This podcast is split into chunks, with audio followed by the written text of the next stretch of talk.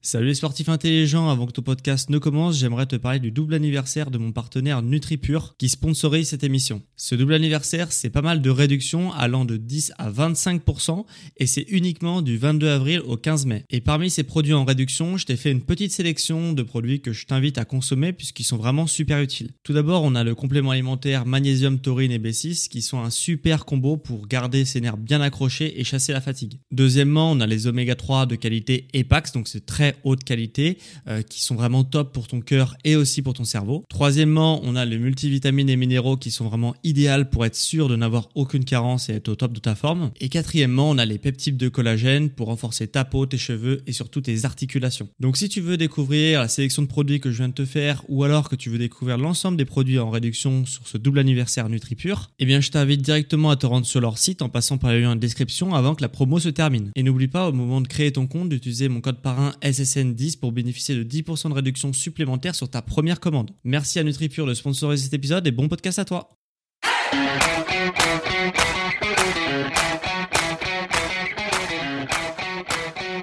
Ok, bienvenue à tous et bienvenue sur le podcast Sport Santé Nutrition. Je m'appelle Médéric, je suis coach sportif et tous les jours je t'accompagne sur la remise en forme. Et aujourd'hui, on va s'attaquer à un sujet euh, santé et nutrition puisqu'on va s'attaquer au gluten. Je vais te donner mon avis sur le gluten, j'ai lu des bouquins sur le gluten. Je ne suis pas moi-même sensible ou intolérant au gluten comme on va le voir, mais j'ai quand même mis quelque chose quelques quelques hum, dispositions dans ma vie pour euh, ne pas rencontrer de problèmes avec mon gluten et je vais donner du coup mon avis sur le gluten en t'expliquant ce que ça fait sur ton organisme concrètement, euh, un peu d'histoire pour savoir pourquoi c'est arrivé là et ce qui peut t'arriver si tu es sensible ou intolérant au gluten et combien de personnes ça touche. Alors, Déjà, qu'est-ce que ça fait le gluten sur ton organisme?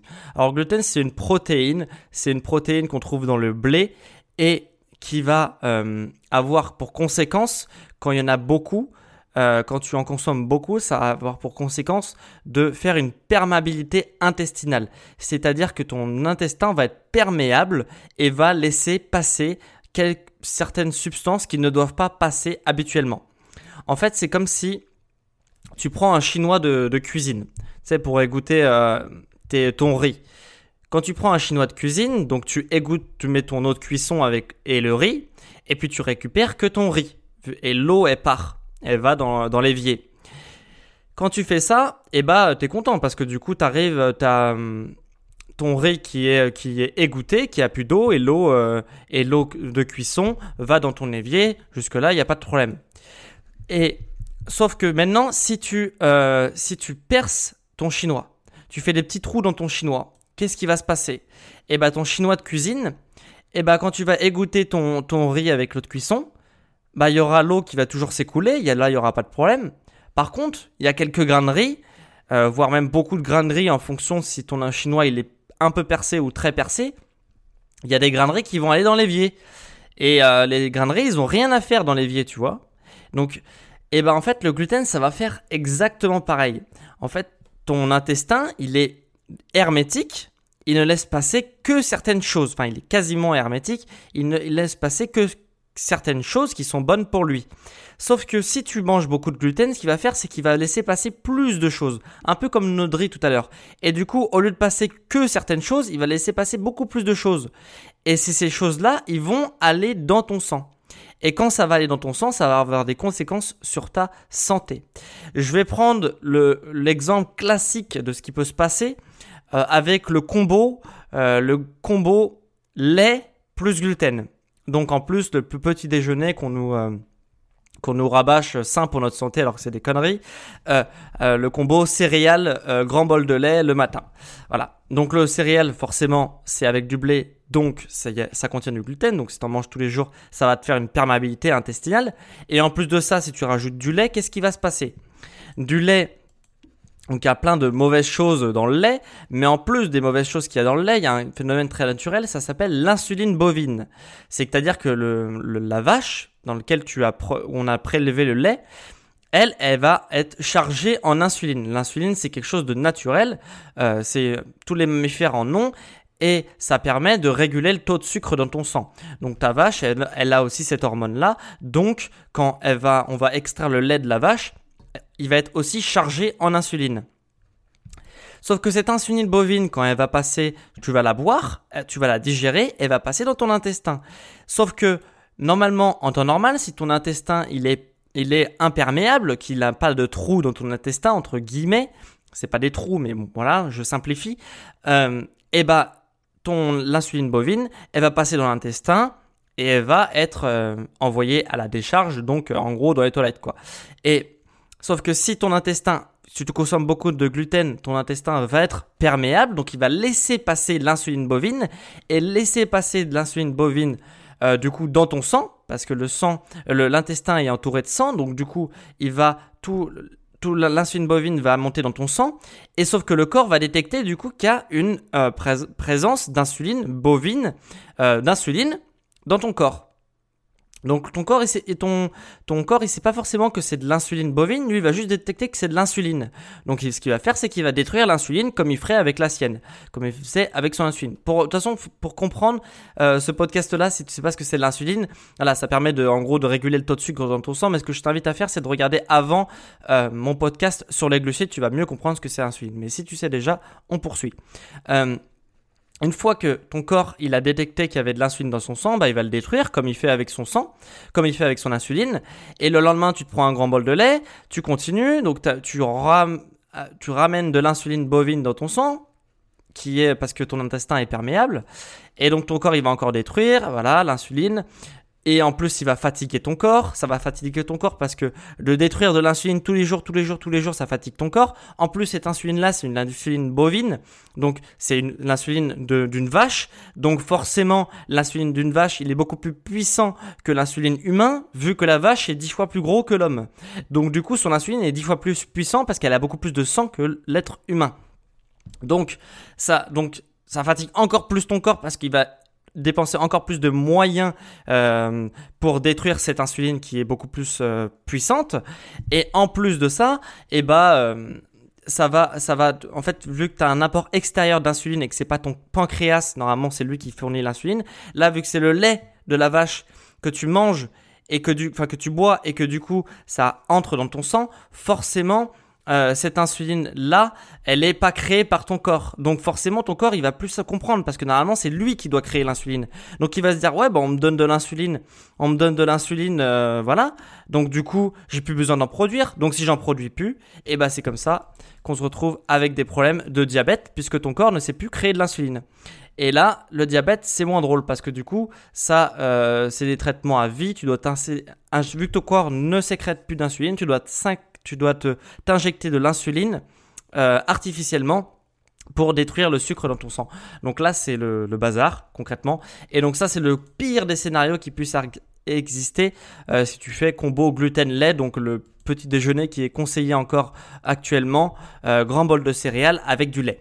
Donc tu comprends bien que le gluten, en fait, c'est très très important, c'est très très néfaste parce que euh, ça te fait une perméabilité intestinale, donc ça laisse passer certains aliments, certains nutriments surtout, euh, qui ne doivent pas passer dans ton sang, et ben là ils vont passer dans ton sang et ça va avoir des conséquences graves sur ta santé. Ça peut avoir des conséquences graves sur ta santé.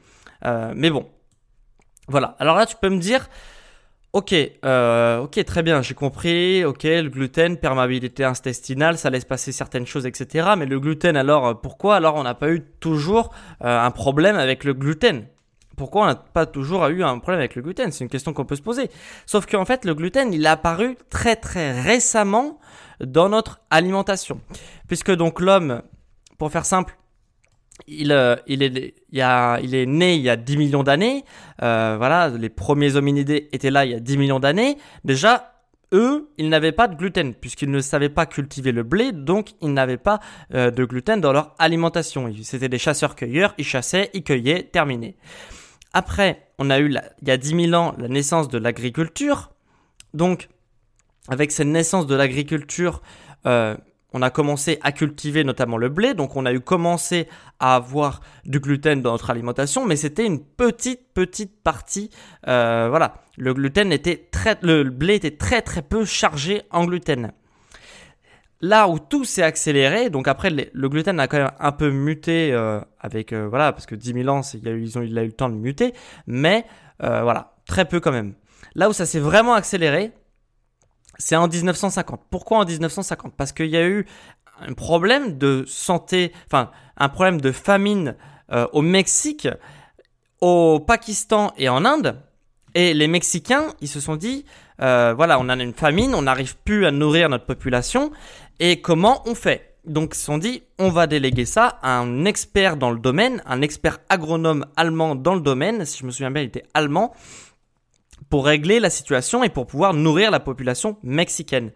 Et cet ingénieur agronome, il, est, il, est, il a eu trois, euh, voilà, trois pistes de réflexion pour avoir euh, la solution au problème de famine au Mexique. Il a dit, ok, Déjà, les Mexicains, vous êtes trop nombreux. Donc la première solution, bah, c'est de tout simplement laisser mourir les personnes euh, pour, euh, pour, euh, pour voir que les personnes qui restent soient nourries. Ah, c'était une première piste de réflexion. Ça a été forcément rejeté par le gouvernement mexicain. Il y a une deuxième piste de réflexion qui était de raser les forêts mexicaines pour du coup faire une culture de blé. ça a quand même embêté le gouvernement mexicain, donc il ne l'a pas fait et s'est dirigé vers la troisième solution, c'est d'améliorer, de travailler sur un blé qui soit plus performant pour améliorer le rendement des blés et du coup euh, d'avoir d'avoir du coup un meilleur rendement, donc de pouvoir sur une même surface nourrir beaucoup plus de monde. Donc en fait, ce qu'ils ont fait, c'est qu'ils ont fait, euh, donc ils se sont dit ok, bon cette piste elle est intéressante, etc. On va le faire. Donc on va avoir un meilleur rendement pour nos blés. Donc ce qu'ils ont fait, c'est qu'en fait ils ont euh, fait s'accoupler des blés différents. Des blés, faut savoir que les blés, si tu les combines, bon après je suis pas expert agronome, mais en gros, si tu les euh, combines, tu arrives à voir, euh, à prendre, vu que les blés, ils ont pas forcément la même race, c'est comme les chiens, c'est-à-dire que les chiens, ils ont pas tous, c'est tous des chiens, mais ils n'ont pas tous la même race. Il y a certains qui sont petits, certains qui sont grands, etc. Euh, certains qui sont gros, certains qui sont musclés, etc. Et bah les blés, c'est exactement pareil. C'est tous des blés, mais ça n'a pas forcément la même race de blé. Donc du coup, ce qu'ils ont fait, c'est qu'ils ont fait s'accoupler, par exemple, un blé qui avait un fort rendement, euh, mais qui était très fragile, avec un blé beaucoup plus résistant, qui va résister par, par exemple au froid, etc. Mais par contre qui a un faible rendement. Et ils l'ont fait s'accoupler, s'accoupler, s'accoupler, s'accoupler, s'accoupler. Et du coup ils se sont rendus, ils se sont arrivés par exemple avec un blé qui avait un fort rendement euh, du père et euh, qui était hyper résistant de la mère par exemple. Même s'ils n'ont pas de sexe les blés, voilà. Et du coup, ça fait un blé qui est à la fois fort et à la fois résistant. Et du coup, ils sont arrivés avec euh, un blé qui était un peu surpuissant parce que du coup, il était hyper euh, hyper résistant, il a un super rendement, donc il était increvable et en plus, il rendait beaucoup beaucoup beaucoup beaucoup de blé. Sauf que quand on fait ça, eh ben on quand on fait s'accoupler les blés, il y a toujours un indicateur, euh, même si on a toujours été conscient que le gluten c'était quelque chose de mauvais quand on fait ça, en fait, quand on fait s'accoupler des blés, il y a un facteur, euh, il y a 95% qu'on sait ce que ça fait et 5% on ne sait pas ce que ça fait. Et dans les 5%, l'effet secondaire, c'était que ça a fait exploser la concentration de gluten dans nos blés. Et donc les blés mexicains, ils étaient hyper puissants euh, en termes de rendement, mais ils avaient aussi énormément de gluten, énormément chargé en gluten. Je sais plus, j'ai plus les chiffres, mais c'est euh, de l'ordre de 20 fois plus de gluten dans, les blés mexicains que dans les blés juste avant la famine au, Mexique. Donc forcément, euh, plus il y a du gluten, eh ben, plus il y a une perméabilité intestinale. Euh, et, plus il y a de perméabilité intestinale, plus on est sujet à avoir beaucoup de pathologies, notamment par exemple le diabète, comme je t'en ai parlé tout à l'heure. Voilà. Donc c'est très problématique et c'est aussi très récent parce que 1950 au Mexique, euh, c'est arrivé au Mexique, ils ont réglé leur famille, donc ça, leur famine, donc ça a pris 10 ans et euh, ou même 5 ans et après c'est arrivé en gros en Europe dans les années 70 et c'est arrivé en masse euh, dans les années 80. Donc tu vois, c'est pas c'est pas si vieux que ça quoi. 80, je suis sûr que toi moi j'étais pas né mais peut-être que toi t'étais né, tu vois. Donc 80, c'est pas si vieux que ça. Et euh, et, euh, et, du coup, on arrive à avoir un problème sur le gluten, un problème qui est récent, donc on ne sait pas forcément toutes les conséquences. Donc, donc et, donc c'est un réel problème parce que en fait, avec ce problème de gluten, tu auras euh, en fait 89% de la population qui, vont, qui va rien avoir. Selon les estimations, il y a 89% de la population, donc quasiment 9 personnes sur 10 qui ne vont rien avoir. Euh, pour l'instant, hein, parce que c'est un problème qui est récent, donc on ne sait pas forcément tous les tenants et les aboutissants. Pour l'instant, on estime qu'il y a 9 personnes sur 10 qui vont pas avoir de problème. Pourquoi? Parce que de base, de base, ils vont avoir un intestin qui est hyper, hyper, euh, tu vois, ils vont avoir un, quand on reprend la métaphore du chinois de cuisine, admettons leur chinois de cuisine, tu vois, il est hyper, hyper dense, et du coup, même s'ils consomment du gluten, etc., eh ben, ils vont un peu détensifier, enfin, ils ont, leur chinois va être un peu plus perméable, mais de base, ils ont un très, très, très bon, ils ont, leur intestin est, est imperméable de base. Donc, du coup, le fait que ça améliore un peu, enfin que ça amplifie la, perméabilité intestinale, ça va pas être trop un problème parce que euh, ils vont pas avoir énormément de nutriments, etc., qui ne doivent pas se retrouver dans le sang, qui vont passer. Et ce, par contre, si de base, tu as un chinois qui est euh, très peu dense, et en plus, de, après, tu rajoutes du gluten, et bah ton, là, ton intestin, il va être complètement perméable, il va laisser énormément de choses passer. Donc c'est pour ça que certaines personnes n'ont rien, et certaines personnes déclenchent certaines maladies.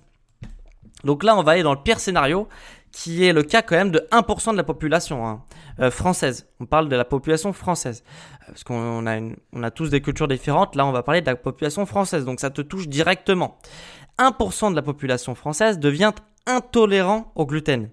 Et intolérante au gluten, ça veut dire que dès que tu as la présence de gluten dans ton alimentation, tu vas euh, déclencher des réactions.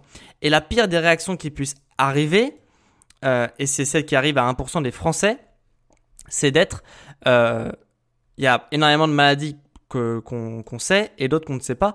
Pour l'instant, ce que je peux te dire, c'est que le diabète, ça peut être un facteur euh, de cause au gluten, enfin à cause du gluten, mais j'ai presque envie de dire, c'est très embêtant, mais c'est le moins grave. Parce que le diabète, on sait quand même vivre avec, euh, on peut s'injecter de l'insuline et vivre avec du diabète. Par contre, les trois autres maladies que je vais te citer qui sont auto-immunitaires, c'est-à-dire que ton, ton, ton corps va détruire certaines fonctions pour réagir à une agression. Il va pas comprendre euh, d'où vient l'agression et en fait ça vient du gluten. C'est le gluten qui va déclencher ces réactions. Donc on a en premier la sclérose en plaques, on a aussi la thyroïde, la thyroïde d'Hashimoto et aussi la polyarthrite rhumatoïde. C'est euh, trois maladies euh, différentes mais qui s'attaquent qui attaque certains organes, certaines fonctions de ton corps. Euh, ton corps, il se défend en s'attaquant en fait. Il, pète un plomb en fait, si tu veux, et il, s'auto, il s'auto, il s'auto détruit. Donc, et ça fait des maladies très très graves. Donc, diabète, sclérose en plaques, sclérose en plaques, thyroïde de Hashimoto ou polyarthrite rhumatoïde. Voilà. Et quant à ces, notamment ces trois dernières maladies, ce qu'on va dire, bah, c'est que c'est pas de bol c'est que c'est pas de bol, t'as pas de bol, euh, voilà, t'as ces maladies, c'est génétique, tu peux rien. Alors qu'en fait, dans 100% des cas, et je dis bien dans 100% des cas, euh, c'est pas moi qui je tire pas les chiffres de mon chapeau, c'est euh, des études qui ont été faites, des chercheurs qui ont fait des études, des auteurs qui ont écrit des livres. D'ailleurs, je vais t'en conseiller. Et ils te disent que, par exemple, tu, t'a la sclérose en plaques, t'as la thyroïde de Hashimoto, donc c'est un problème au niveau de la thyroïde, et les polyarthrite rhumatoïde et le diabète, on va dire bah c'est pas de bol, t'as le diabète, t'as la sclérose en plaques, c'est pas de bol. Alors qu'en fait, dans 100% des cas, je me répète, si tu supprimes le gluten, tu as une rémission de cette maladie-là, de ces maladies-là, euh, si tu en as une, ou une diminution des symptômes. Dans 100% des cas, tu as au moins une diminution de tes symptômes. Et dans le meilleur des cas, tu peux même aller sur, une rémission de la maladie. Donc c'est quand même euh, directement lié. Mais ça, forcément, euh, on va pas te le dire parce que déjà, l'industrie, l'industrie du gluten, enfin l'industrie du blé, l'industrie du blé, c'est énorme. Donc, on va pas te le dire que le, blé, c'est catastrophique pour ta santé. On va pas te dire non plus que le lait, c'est catastrophique pour ta santé si tu es diabétique parce que, que ça peut causer du diabète parce que forcément, le lait, l'industrie laitière, c'est encore plus énorme. Donc, en fait, on te dit rien. Alors qu'en fait, il y a des études qui ont été faites qui te dit que dans 100% des cas, si tu arrêtes le gluten, tu as une diminution, minimum une diminution de tes symptômes, de tes maladies auto-immunes. Donc, euh, c'est très très important de comprendre ça si tu as cette maladie-là, ce que je t'invite, c'est d'arrêter le gluten et tu vas voir que, je vais en revenir par la suite, mais si tu vas voir que tu vas avoir au moins une diminution des symptômes. Moi, personnellement, je ne l'ai pas vu.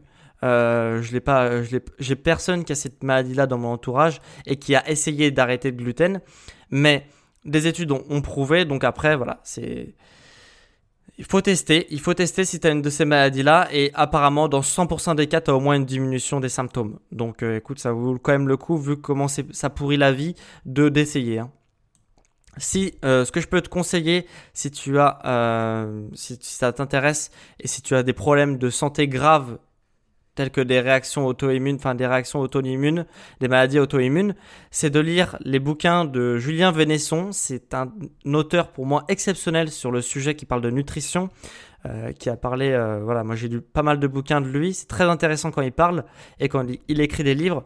ce que je peux te conseiller, c'est qu'il a écrit un sujet un bouquin complet sur le gluten que j'ai d'ailleurs lu qui est excellent et aussi un bouquin, bouquin complet sur la sclérose en plaques qui est aussi excellent.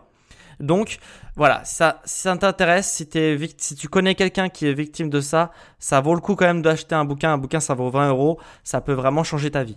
Euh, donc voilà, si tu vois ce podcast-là, enfin si tu écoutes ce podcast-là, je te conseille d'aller le voir. Et on va passer... Euh, donc ça, c'était pour 1% de la population qui va déclencher des réactions auto-immunitaires. Après, dans 10% des cas, dans 10% de la population va être sensible au gluten. 10% de la population. Ça veut dire que ça veut dire que tu as 10 amis autour de toi. Euh, tu, connais forcément, tu as, forcément 10 amis, enfin je te le souhaite en tout cas, ou tu connais 10 personnes dans ton entourage. Il y en a forcément une, statistiquement, qui est sensible au gluten. Forcément une qui va déclencher des symptômes dus au gluten, qui vont être beaucoup moins graves que les réactions auto-immunitaires, mais qui sont quand même très très embêtants. Ça peut être, alors là, si tu te reconnais là-dedans, c'est peut-être qu'il y a un problème. Douleur abdominale et ballonnement.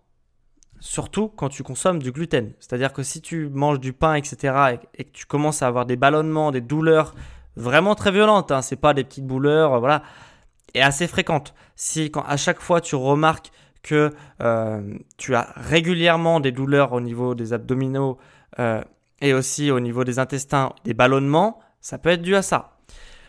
Après, des douleurs articulaires, notamment l'arthrose. Hein l'arthrose, douleur articulaire et arthrose. Euh, douleur articulaire, c'est le premier stade et arthrose, c'est le second stade, si tu veux. Donc, si tu as de douleur articulaire alors que tu es plutôt jeune, euh, tu as, 35 ans, 40 ans et que tu commences à avoir des douleurs articulaires, il y a peut-être un problème au niveau du gluten. Et même de l'arthrose prématurée, peut-être que ça peut venir du gluten, certainement même. Après, diarrhée, constipation. Je te fais pas un sujet euh, sur ça. Je pense que tu sais ce que c'est. Euh, c'est quand même assez embêtant, surtout si ça revient euh, toutes les semaines, etc. Ce que je t'invite, c'est encore d'arrêter le gluten. Eczéma ou éruption cutanée. Ça peut être aussi un facteur. Fatigue. Mais c'est pas fatigue, tu te réveilles le matin, tu es fatigué. Hein. Ça, ça arrive à tout le monde, même ceux qui sont pas du tout sensibles au gluten. C'est vraiment si tu as de la fatigue souvent régulière et vraiment tu n'arrives pas à te à être en forme, quoi. C'est vraiment, c'est pas juste une fatigue passagère. C'est vraiment quand tu n'arrives pas plusieurs fois par semaine, tu as des problèmes, tu as des coups de pompe, tu comprends pas d'où ça vient, tu es tout temps fatigué, etc. Esprit brumeux, donc tu n'arrives pas à réfléchir, etc. Euh, tu n'arrives plus à réfléchir plusieurs fois par semaine, euh, plusieurs fois par mois, ça te pourrit la vie parce que tu n'arrives plus à réfléchir, tu n'arrives plus à être concentré. Les maux de tête chroniques euh, qui reviennent tout le temps, tu sais pas pourquoi, tu as mal à la tête, voilà, tout le temps, voilà. Anémie, donc ça tu vas aller, c'est l'anémie, c'est le manque de fer, de mémoire, euh, donc ça tu vas le voir dans les prises de sang. Et la dépression, euh, tout ce qui est dépression, c'est, euh, bah voilà, dépression, dépression, tu as des, des humeurs dépressives. Donc si tu as un ou plusieurs symptômes que je viens te disciter là, qui qui reviennent très souvent dans ton quotidien, c'est-à-dire plusieurs fois par semaine, plusieurs fois par mois, et que tu sais pas d'où ça vient, il y a de fortes chances puisque ça vienne du gluten. Et là, c'est pas des trucs euh, qu'on entend, oui, je suis sensible au gluten, etc. C'est quand même des vrais symptômes. C'est des vrais symptômes qu'on peut identifier. Si tu en as un ou plusieurs, ça peut venir du gluten. Parce que, je le répète, il y a 10% de la population, et c'est le minimum, je pense que c'est même plus que ça, qui est sensible au gluten. 10% de la population, c'est pas des cas isolés. Hein. Faut pas les prendre pour les fous, ceux qui te disent qu'ils sont sensibles au gluten. En tout cas, moi je le suis pas, mais j'y crois. Quand on me dit ça, franchement, j'y crois parce que ça fait flipper. Et quand on lit des bouquins un peu comme euh, ce que je t'ai conseillé tout à l'heure sur Julien Vénesson, etc., qui t'expliquent clairement les choses, beaucoup mieux que moi, eh euh, forcément euh, ça fait encore plus flipper. Donc quand même 10% de la population qui est sensible au gluten, c'est quand même énorme.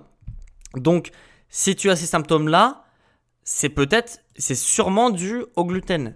Voilà, c'est pas, ça arrive pas qu'aux autres, ça peut t'arriver aussi à toi. Donc si ça t'arrive, c'est en plus c'est très simple à faire parce que tu as juste à arrêter complètement le gluten. Et euh, voilà, c'est pas, on ne demande pas de faire un marathon ou je sais pas quoi. C'est juste t'arrêtes de manger du gluten, donc tout ce qui va être farine, etc. Et pour savoir si c'est à cause de ça que tu as ces douleurs-là, tu as juste en plus à arrêter le gluten pendant une semaine. Donc je pense que pendant une semaine, tu peux couper euh, toute source de gluten dans ton alimentation et voir ce que ça donne.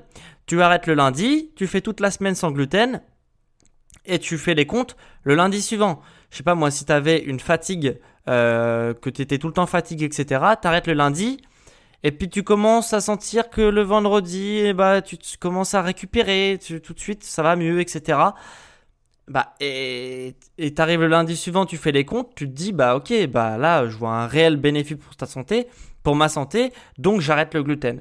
Moi c'est ce que je te conseille de faire, c'est ce que, ce que conseille aussi Julien Vénesson, euh, donc voilà, essaye de le faire. Et si tu, enfin, fais-le. Si tu le fais, tu le fais sérieusement. Tu vois pendant une semaine si ça t'apporte certaines choses. Si ça t'apporte rien, ben écoute, euh, reprends ton alimentation. Tu as sûrement beaucoup de chance. Tu es dans 90% euh, des cas. Tu es dans les 89% de la population française qui normalement ne souffre pas du gluten. Donc tant mieux pour toi. Mais si tu vois que tu arrêtes ça et que tu avais des symptômes et que tu n'en as plus, bah c'est quand même bien. C'est quand même bien pour ta santé. Donc en fait, moi, ce que je. Voilà, si tu as ces symptômes-là, soit, euh, j'espère pas, mais tu as peut-être une réaction auto-immunitaire, donc diabète, sclérose en plaques, thyroïde de Hashimoto ou polyarthrite rhumatoïde. Là, euh, voilà, euh, je te conseille vivement d'arrêter le gluten. Et même si tu as des, des symptômes dus au gluten, je te conseille aussi d'arrêter tout simplement et de remplacer tous les aliments avec du gluten par des aliments qui n'en contiennent pas. Parce que, ok, il y en a sur beaucoup d'ingrédients, il y en a partout du gluten. Mais si on fait attention, franchement, on peut réussir euh, à enlever le gluten de notre alimentation. Il y a plein de voilà d'aliments à remplacer. Ça demande un effort parce qu'on a vraiment nous les enfin nous en Europe, on a vraiment eu la culture du blé, culture culture du blé. Mais euh, ça demande de changer nos habitudes, c'est clair. Mais c'est quand même possible. Et euh, en arrêtant le gluten, vraiment, tu te tu peux avoir un changement radical dans ta santé si tu es, euh, si tu fais partie de ces 10% là. Donc, euh, donc voilà. Voilà ce que j'avais à te dire aujourd'hui. Je pense que j'ai fait le tour du sujet. Je pense que tu connais à peu près tout sur le sujet. Enfin, en gros, après, j'ai quand même simplifié vachement. Mais au moins, tu sais ce que ça fait sur ta santé concrètement. Euh, voilà, le combo avec le lait, l'histoire, comment c'est arrivé avec la famine au Mexique, etc. Et ceux qui sont intolérants et sensibles au gluten, les conséquences que ça a sur leur santé. Donc si tu veux faire le test, si tu veux faire le test du sans gluten pendant une semaine pour voir ce que ça a sur ta santé, ce que j'ai fait, c'est que j'ai préparé un PDF. Un PDF où je te liste tous les aliments euh, où normalement il y a du gluten, tous les aliments où il y a du gluten et par quoi tu peux les remplacer, des idées euh, si tu sais pas par quoi remplacer tes aliments et que tu as envie de faire le test, tu as envie de savoir ce que ça fait sur ta santé, euh, ça se trouve tu as des symptômes, peut-être que tu as envie de savoir si c'est à cause du gluten que tu as ces symptômes là. Voilà, donc, je t'ai préparé un petit PDF que tu retrouveras en description. Tu as juste à cliquer en description et tu arriveras sur mon PDF. Euh, tu pourras le télécharger gratuitement, je te l'envoie par mail. Et sinon, si le lien en description ne marche pas, tu peux aussi taper sport, santé, nutrition sur Google et tu tomberas sur mon site et il y a toute la liste des PDF. Tu auras juste à cliquer sur celui qui t'intéresse. Voilà. Donc on se retrouve demain pour un prochain épisode qui sera beaucoup plus court parce que là on a quasiment une demi-heure d'épisode. Donc demain on se retrouve pour un épisode qui sera beaucoup plus cool et plus, euh, plus fun et aussi plus court. Euh, voilà. Et on trouvera un sujet sur le sport, la santé et la nutrition. Bon allez à demain. Ciao et bonne journée à toi.